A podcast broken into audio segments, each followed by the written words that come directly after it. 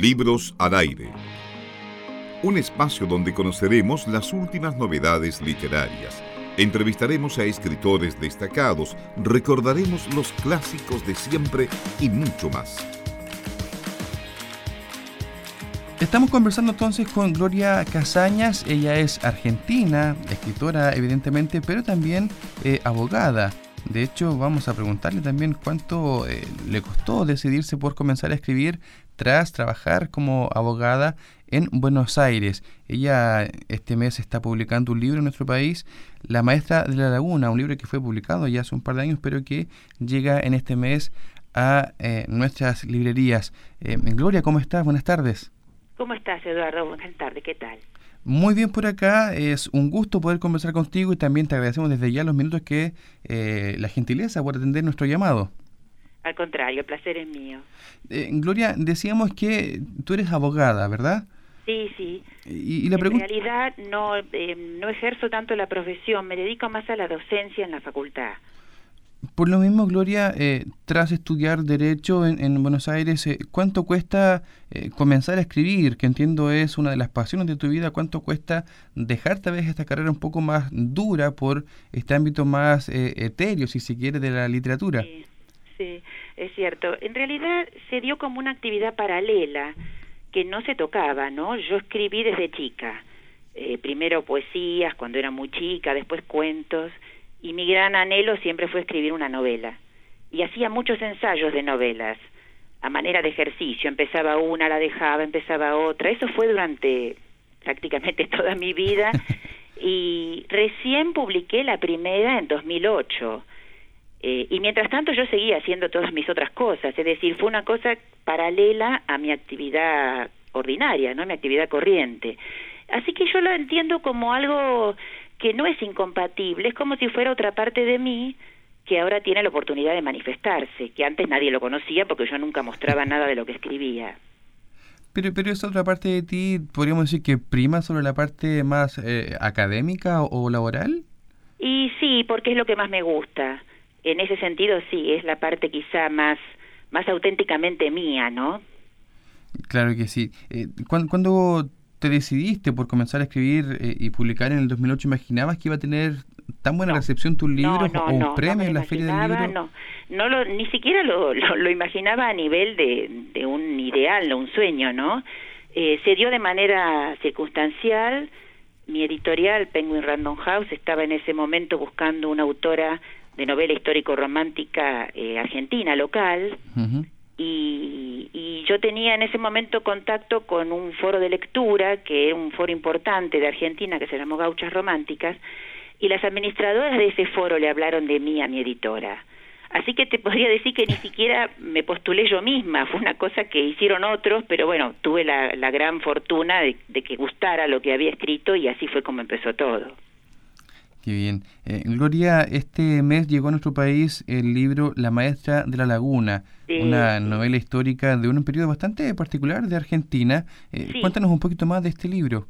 Sí, es un periodo bastante particular porque sería el límite, el umbral del momento en el que deja de ser Buenos Aires la gran aldea para transformarse en el comienzo de una ciudad más moderna, aunque todavía en ese momento no se concrete pero lo que me parece que mm, eh, lo, hace particular también es que coincide con el momento de la historia en el que Sarmiento hizo traer a maestras norteamericanas al país para renovar el sistema educativo.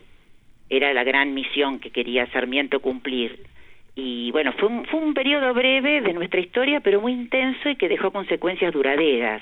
Y eso es lo que abarca la maestra de la laguna. La protagonista, si bien es de ficción, encarna a una de esas maestras que vinieron desde Estados Unidos.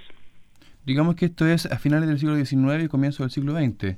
Sí, sí, em, sí, el periodo abarcaría ese tiempo, pero la novela en sí es de 1870 a 1872.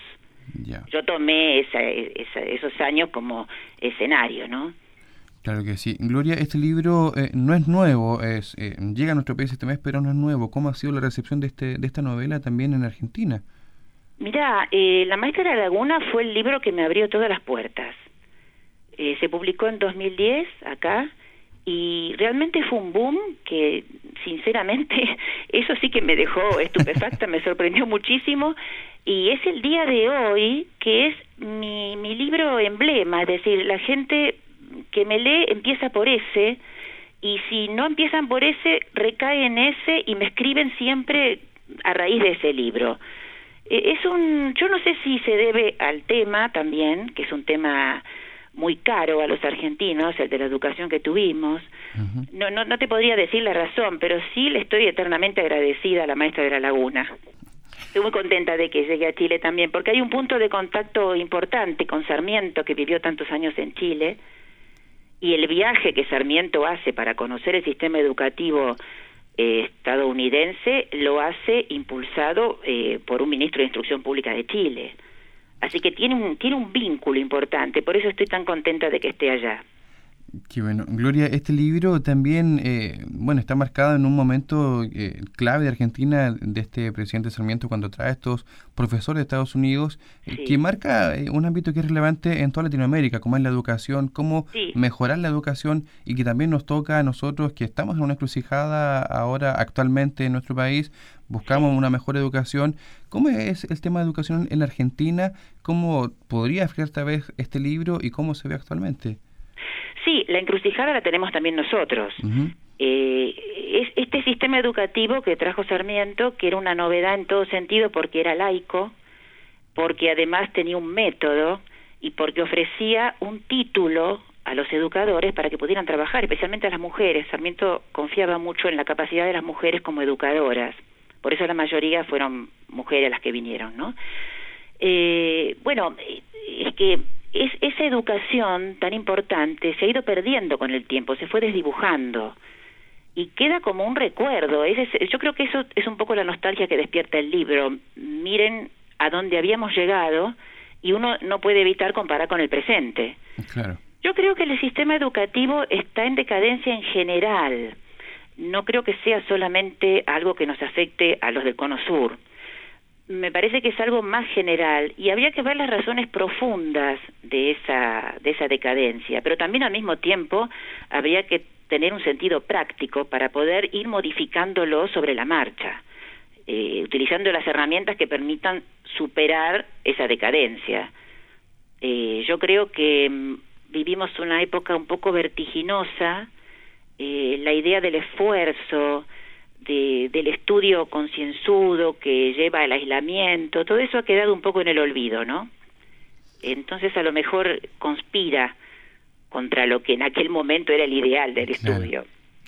Claro, estamos conversando con Gloria Casañas, ella es eh, abogada argentina, pero también tenemos que decir que es escritora y como nos señaló, esto prima también sobre lo otro. Gloria, eh, Tú actualmente haces clases en la universidad. Cuéntanos cómo es el día a día, qué te dicen los estudiantes respecto a los libros, porque evidentemente hay una notoriedad. Eh, recién pasó la feria del libro, ¿cómo te, eh, te tomas esto? Bueno, ellos eh, en principio no saben nada, mis estudiantes.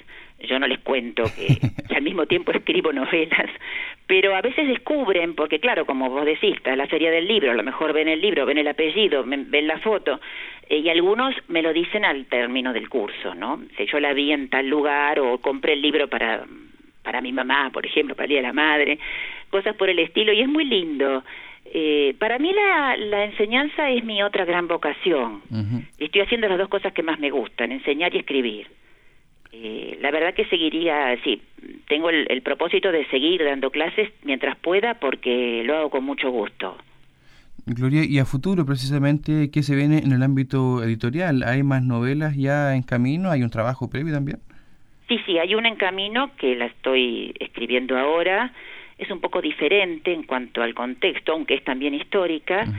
Y la, la, gran novedad que tengo es que a partir de agosto viajo a la Universidad de Framingham, en el área de Boston, para dictar clases durante un semestre sobre este tema de la maestra de la laguna. Porque justamente desde ahí que vino gran parte de, de las maestras que, que conocimos, en, se conocieron en la época de Sarmiento. Entonces, eh, ellos cumplen un importante aniversario en Framingham y organizaron cursos especiales con profesores invitados. Y bueno, tuve la suerte de, por eso te digo que este libro me abrió tantas puertas, tuve la suerte de que me invitaran para dictar clases sobre este tema de las maestras norteamericanas. Esa es la gran novedad que tengo para este año. Eh, ¿Se publica este año? No, no, yo eh, dicto las clases allá, no sé después qué se hará. La novela, la novela futura, sí, la novela futura, si Dios quiere, a fines de año. Estaremos atentos entonces, Gloria. Eh, como les comento, estamos conversando con Gloria Casañas. Ella es autora argentina, escritora, también eh, abogada. Eh, Gloria, como dijimos hace un momento, pasó recién la Feria del Libro, donde hubo muchos escritores invitados a, esta feria de muchas partes del mundo. Nosotros tuvimos también la suerte de que pasara por nuestro país Julia Navarro, que es española. Tuve la suerte de conocerla también en persona, sí. Sí, y que escribe también novelas históricas, pero ella define de personajes. Eh, ¿Podrías tú hablarnos también de esta diferencia entre una novela histórica y una novela tal vez de personajes donde prima también los protagonistas? Claro, justo, justamente Julia había hecho hincapié en eso. Ella había dicho que eh, siempre se catalogaba sus novelas como históricas y ella decía que era una batalla perdida tratar de desmentirlo, porque ella considera novela histórica a la que realmente toma un personaje real que ha existido y desarrolla sus, sus, aventuras, sus avatares, lo que fuere. Ella inventa personajes y los sitúa en un contexto histórico. Eh, esa es la diferencia que ella marcaba. Eh, en cierta forma también lo mío es así, es como una ficción histórica. Yo creo personajes que no son reales, pero los hago vivir situaciones reales e interactúan con otros personajes reales. En La Maestra de la Laguna, por ejemplo, está el propio Sarmiento. Sí, claro. Se convierte en personaje ahí. Así que tiene algún parecido en cuanto a ese enfoque, ¿no? Que decía Julia. Y yo lo que noto y me gusta mucho darme cuenta es que el público lector aprecia mucho este tipo de novela porque le permite eh, conocer la historia sin necesidad de hacer un estudio académico de ella. Es lo que a mí, por ejemplo, cuando me escriben al correo me dicen, qué suerte, qué lindo haber podido conocer este capítulo de la historia y de una manera entretenida. Precisamente para allá iba, quería conversar yo de esto, eh, Gloria, porque eh, con, Julia conversamos justamente de esto mismo, uno se acerca al tema que ella escribe desde otro punto de vista, mucho más cercano, más entretenido, si se quiere, que una clase de historia, eh, con todo lo que ello conlleva. También pasa con este libro, uno sin querer se acerca a la historia de Argentina en esta época, además que es tan importante y relevante, de una manera mucho más entretenida también. Sí, porque lo ve desde el ángulo de la vivencia de las personas que es lo que la historia académica no puede hacer. Claro. La historia académica habla de procesos, te muestra fechas, te muestra hechos puntuales, te los analiza, causas y consecuencias, pero no puede penetrar en la intimidad de esas personas. Entonces esa parte le toca al escritor, que a lo mejor no tiene la pretensión de abarcar un proceso tan grande, pero sí te puede mostrar qué se sintió, por ejemplo, al viajar a La Pampa, una persona que proviene del este norteamericano, que tiene, ha tenido otras vivencias, una educación eh, más cultivada, y de golpe se encuentra con un país tan agreste, donde todavía hay malones. Entonces, esa vivencia es propia de un personaje. Yo creo que es eso lo lindo, es poder sentir lo que siente el personaje y sentir algo que fue real en su momento también. Y eso genera sin duda una cercanía con el público también que lee las obras. Totalmente. Gloria, queremos agradecer estos minutos que nos has concedido para Libros al Aire y para el público, la audiencia acá de Concepción. Y por supuesto ya estamos disfrutando tu libro y esperamos también tus próximos trabajos acá en nuestro país. Ojalá, Eduardo, fue un gusto muy grande. Un abrazo y un cariño para todos los oyentes de Chile. Muchas gracias. Te deseamos mucho éxito también en este semestre en Estados Unidos. Gracias, gracias, Eduardo. Que esté muy bien. Un cariño. Ahí estaba entonces el contacto con Gloria Casañas. Vamos a la pausa y volvemos de inmediato a la última parte de Libros al Aire. Libros al Aire. Siempre un placer en cada libro.